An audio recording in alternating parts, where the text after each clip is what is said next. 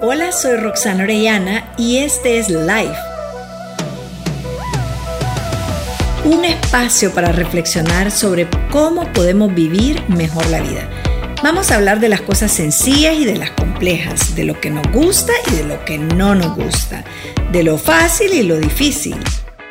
Y vamos a aprender a conectar con nosotras mismas a través de diferentes herramientas para lograr cumplir nuestro propósito de vida y nuestros sueños. Este día vamos a estar con Karina Hatcher, una mujer maravillosa que he conocido gracias a la pandemia y a las redes sociales. Nos hemos conocido en varios talleres. Es una mujer espectacular. Bienvenida, Karina, ¿qué tal? Hola, Roxana. Bueno, no, no tan, me siento un poco, este, me da un poco de vergüenza esa presentación. Eh, ha sido un gusto tan grande, ha sido un regalo de la pandemia a conocerte y sobre todo porque compartimos esta pasión por, el bienestar y la salud, tenemos muchas cosas en común y, yo admiro tu generosidad, ¿no? Eh, esa, apertura. Y bueno, con ello agradezco esta invitación. Gracias. Muchas gracias, pues para mí es un honor poderte eh, presentar y tenerte en este espacio. Les quiero contar todo lo que hace Karina. Tiene estudios en artes visuales, en escritura creativa, en cinematografía. Cuenta con una maestría en arteterapia transdisciplinaria con la Escuela Psicoexpresiva de Salud Humanista en Valencia, España.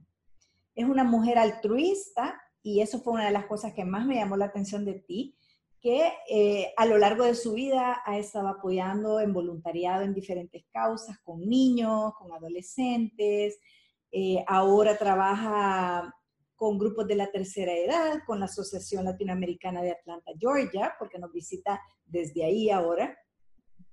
Y eh, tiene un emprendimiento además con su esposo, y, eh, que es un enfoque educativo con los niños y con los adolescentes. Además, es instructora certificada de Qigong o Qigong y es facilitadora en artes expresivas y un miembro activo de la Organización Internacional de Artes Expresivas. Así que tenemos con nosotras a esta gran, maravillosa mujer eh, con nosotros este día. Y gracias de verdad por haber aceptado esta invitación. Contame un poco entonces de, a mí me llamó mucho la atención, bueno, nos conocimos obviamente por las artes expresivas, una de mis pasiones, y este es un espacio, Karina, para que las mujeres puedan conocer un poco más acerca de herramientas que nos puedan ayudar a, sanar, a restaurar, a conectar con uno mismo, al autoconocimiento.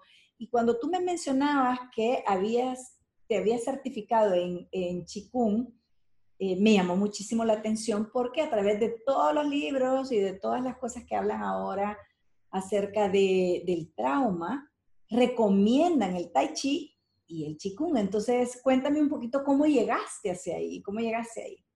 Bueno, ¿quieres que empiece por las artes o por el Qigong? Porque han llegado, he llegado a ambos por distintos, distintos momentos y por distintas dolencias, ¿no?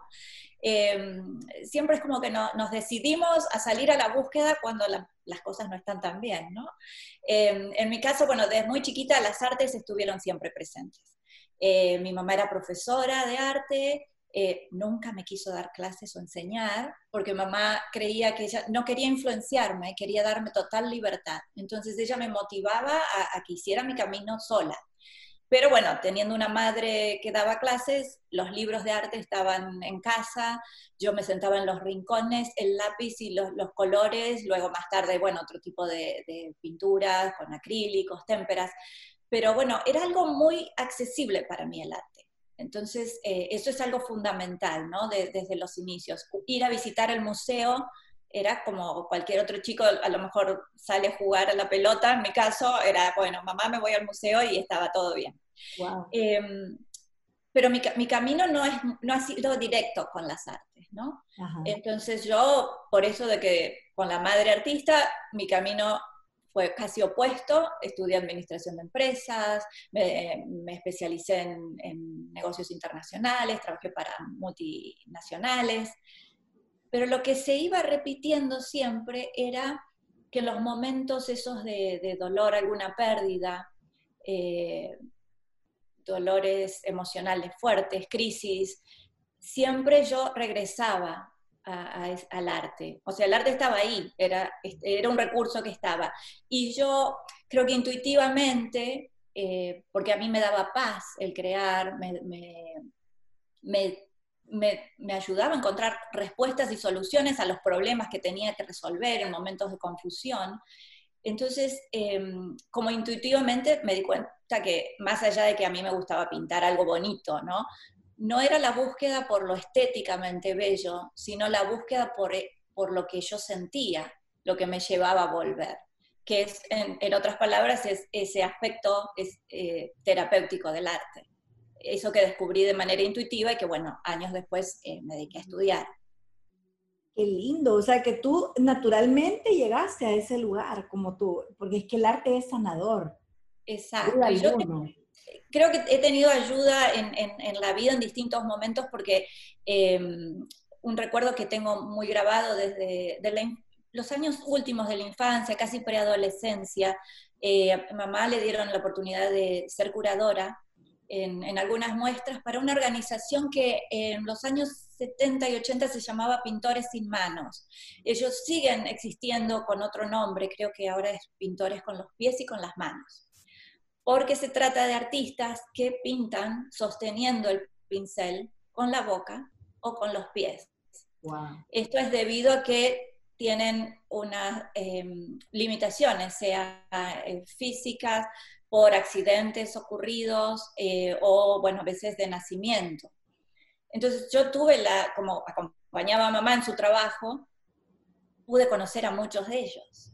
Y, y, mamá incluso les dio clases a algunos, entonces yo me sentaba en un rincón y con uno de ellos, me acuerdo muchísimo, Wolfie, eh, eh, que llegué a quererlo mucho, él, él le encantaba contarme de su proceso, desde el momento en que se sentaba frente a, a la tela.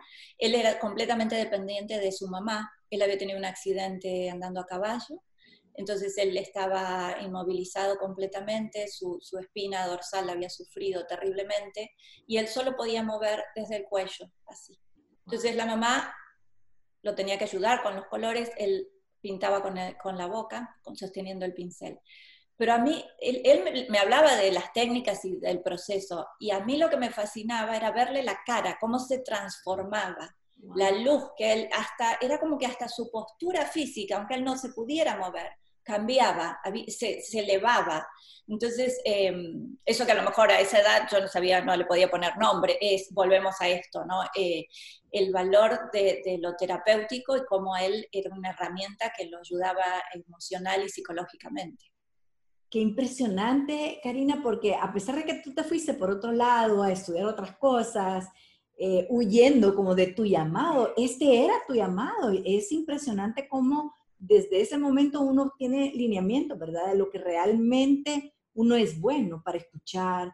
Porque imagínate, a tan corta edad tú podías leer esos movimientos sutiles que él hacía, que muchas veces ni siquiera los terapeutas pueden hacer con sus pacientes.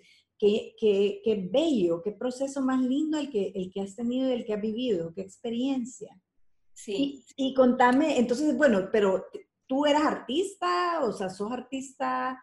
Bueno, yo pinté siempre, eh, pero era muy, lo mantenía como casi en secreto, era como una, como una vida paralela y, y mira, casualmente y no casualmente, mi primer muestra, la que me decido, porque me habían invitado en Buenos Aires, esto es cuando vivía aún en Argentina, eh, y siempre decía que no. Y la primera vez que, di el sí, mi primer muestra en Buenos Aires, eh, fue luego de haber fallecido mi papá. Wow. Eh, fue, ese fue un año que a mí, yo tenía veintitantos años, fue la pérdida de mi papá en ese año, fue de la mano de otras pérdidas muy, muy, muy duras. Mm. Y, y fue ahí cuando yo dije sí y me animé a mostrar y compartir lo que, lo que estaba creando. Pero bueno, así los seguía, seguí por varios años y, y, no era lo más fuerte porque yo tenía mi trabajo, entonces es como que me movía en distintos ámbitos. Hasta que un día, bueno, de a poquito, he ido muy lento, di el sí y dije, voy a volver a la escuela y volví a estudiar Bellas Artes, comencé en Buenos Aires, en ese momento, bueno, de la empresa me trasladan a Estados Unidos, yo trabajaba para CNN Internacional, y, pero como tenía conocimientos por, en Bellas Artes, estudié, estudié cine, me especialicé en crítica de cine y en guion cinematográfico, porque también siempre escribí. Entonces, que es importante por esto de la, de la, del arte terapia transdisciplinar, donde se mezclan y se utilizan distintos medios. Eh, entonces, bueno, mantuve mi trabajo en el cine, en la industria del cine y de la televisión, y sí, aquí, una vez ya instalada aquí en Atlanta, me solté y comencé a tener muestras, fui, tuve mucha suerte, eh, me sentí muy bienvenida con la comunidad de artistas aquí en esta ciudad, gente muy generosa, eh, con corazones muy lindos, muy cálidos, y, y, ahí volví a retomar y a unir el arte con algo que también yo había hecho en Argentina, que siempre he estado involucrada desde la adolescencia con grupos este, de ayuda eh, a gente con problemas eh, físicos o, por ejemplo, con gente con problemas eh, de la visión muy, limitados o hasta la pérdida total de la visión. Trabajábamos también con, con niños y, y, uno de mis primeros proyectos con uno de los grupos de artistas de aquí de Atlanta fue llevar el arte a niños en situación de riesgo de calle. Eh, Qué lindo. Y, bueno, luego con los abuelos y, este, y así fue como llegué a lo de las artes expresivas, pero no sé si tenés otra pregunta. wow, qué trayectoria, realmente es impresionante todo este proceso. Noto cómo te, cómo, cómo te fue preparando la vida para llegar hasta donde estás ahorita. Eh, y eso, yo quiero que para los que nos están escuchando, las mujeres que nos están escuchando, que sepan que nunca es tarde para tomar la decisión de seguir tu sueño y aquello que te dicta tu corazón, porque quisiste alejarte del arte, pero el arte te alcanzó. Y, a mí me encantó esto que me contaste de la, de la fusión que hiciste, esto híbrido de, de, las artes expresivas o la arte terapia con eh, el chi, chikung, que tú, o sea, si nos podrías contar un poquito acerca de cómo llegaste a tu vida.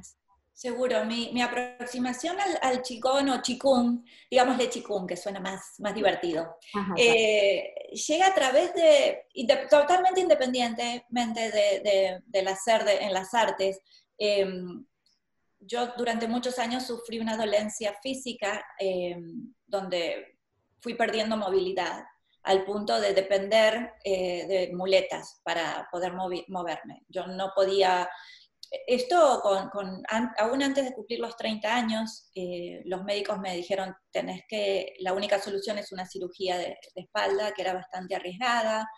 Eh, tenía varias vértebras encimadas en la parte baja de la espalda y un problema que un, un dolorcito de espalda que empezó muy leve se hizo un problema crónico y me fue quitando movilidad. Eh, yo ya había probado Em, disciplinas como el yoga, pero en ese momento los médicos me decían, no, no puedes hacer nada. Entonces, a, la, limitación en mi movilidad se fue sumando la limitación mental que yo le, fui agregando a la movilidad.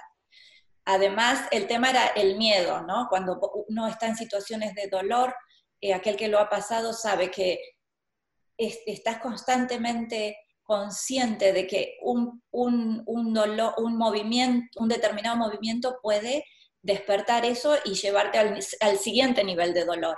Entonces es como que no podés separar nunca y, se vuelve, va quitando libertad, ¿no? Y uno se la va quitando desde el cuerpo, que tal vez no responde como uno quisiera, pero viene también desde la mente.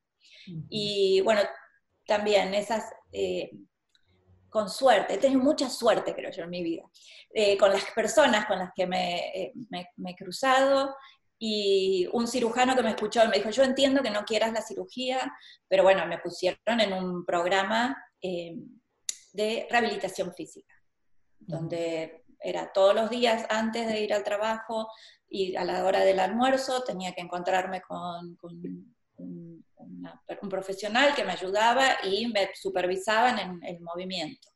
Yo fui recuperando movilidad, pero bueno, que el yoga no me dejaban, después que me dijeron que sí.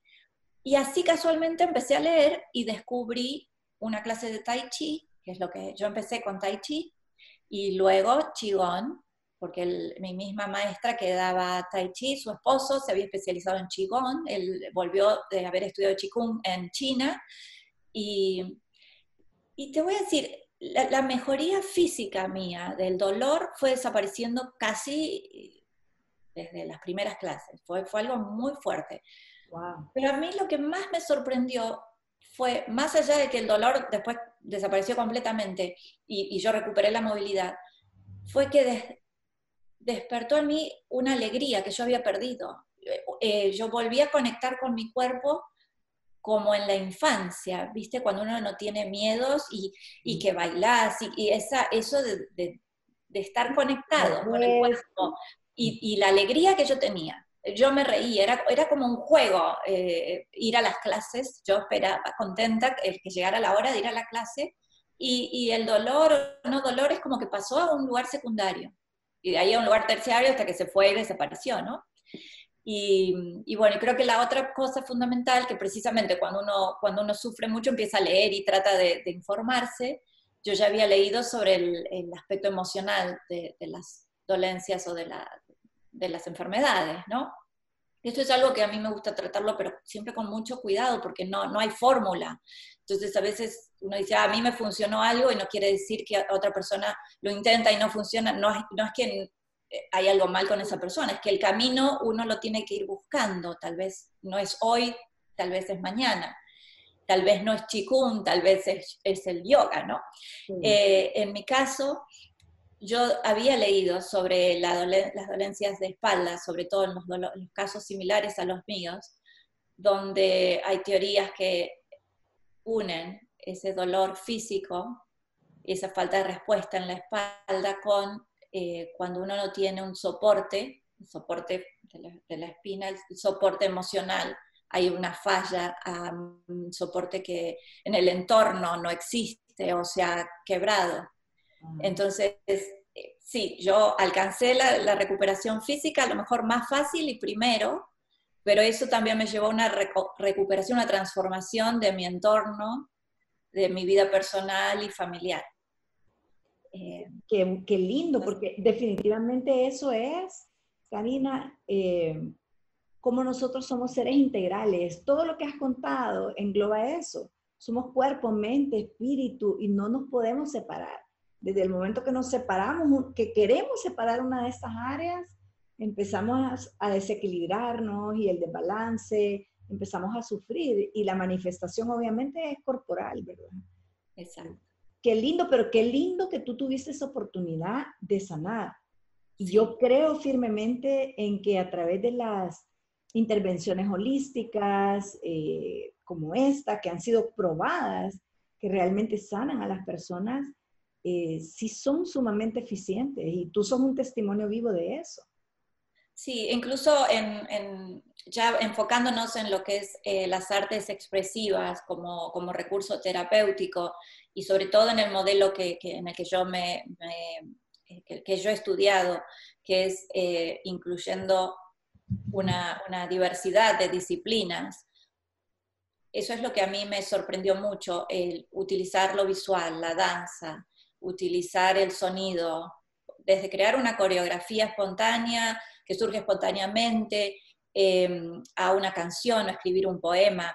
Cuando uno combina esos distintos, esas distintas modalidades, el paso de una a la siguiente, que es lo que hacemos en una sesión habitual dentro de este modelo, es como que te va permitiendo ir más en lo profundo, más hacia adentro y llegar a tocar la, y conectar con el subconsciente, al que le huimos o, no, se, no se de a veces, pero que es donde esa fuente de información y, donde podemos encontrar las respuestas, porque las respuestas las tenemos nosotros, cada uno tiene su propia respuesta. Eh, eso es algo que yo siempre le digo a la gente, con, a aquellos con, los, con quienes trabajo. Yo estoy aquí, yo soy una simple guía, un acompañante eh, que va a sugerir, pero pero las respuestas están en esa persona y en su búsqueda personal, ¿no? Me encanta, qué lindo, centrado en la persona, o sea, y, realmente cada uno de nosotros tenemos esa, esa sabiduría interna. me, me encantan esas modalidades de, tus técnicas de ir entrando eh, la escritura, la música, ir profundizando más allá, más allá y poder realizar estos procesos para nosotros es sumamente importante, porque a veces lo queremos hacer con la cabeza, lo queremos racionalizar o lo entendemos, pero no sabemos cómo acceder a esos espacios. Y yo soy eh, artista también y visual, y entonces a mí tener terapias verbales me, no me funciona, a mí me funciona ir en estos procesos a ir a encontrar aquello que me está haciendo ruido, que me está estorbando. Y, ahí usaste una palabra clave que, por supuesto, al ser artista visual lo, has experimentado, se, nota en tu manera de hablar, que es el proceso, donde nos olvidamos porque el enfoque no, no pasa por el producto final, el, que la canción sea linda, que el poema tenga rima, ni que no. Es el proceso, el permitir que surja lo que surja que surja el error, que surja lo feo, lo lindo. Y, en la sesión yo siempre digo, somos tres. Estoy yo ahí de acompañante, la persona que viene y toma, este, este bueno, aunque sea grupo, grupo o individuo, ¿no? Em, y el tercer participante es la creación. La creación que uno tiene que, la función nuestra es crear el espacio para que esa creación aparezca y revele lo que tenga que revelar. Qué lindo, me encanta cómo dijiste eso. Jamás había escuchado eso. Me encanta. Y, sucede la magia. Exacto. Y se revela eso a, nosotros, con el cual estás trabajando como facilitadora. Ay, qué lindo. Me encantó, Karina. y la eh, integración con el chigón para mí fue algo natural porque eh, de repente eh, te hablé de lo visual, de la música y el movimiento. Bueno, ¿de dónde viene el movimiento? La danza. Para mí el qigong, qigong es una danza y, como tiene este aspecto de meditación y te ayuda a llegar a un lugar de paz y, e interior. Incluso hay, hay muchos, no solo ah, en, arte terapia, sino en psicología, práctica tradicional, hay psicoanalistas que ah, están utilizando y recomiendan eh, técnicas de, respiración, de Qigong. Y si bien yo creo hace falta un poco más todavía de, estudios, ¿no? Eh, pero ah, cuantitativos, pero hay estudios cualitativos que ya están demostrando y dando resultados, que, los resultados, que esto funciona, y lo que muchos psicólogos, eh, por lo que muchos psicólogos lo están aceptando y lo están, están utilizando esto es por, porque han notado que hay como una aceleración en el proceso de sanación a través de o a partir de la incorporación de estas técnicas eh, de, respiración y de movimiento.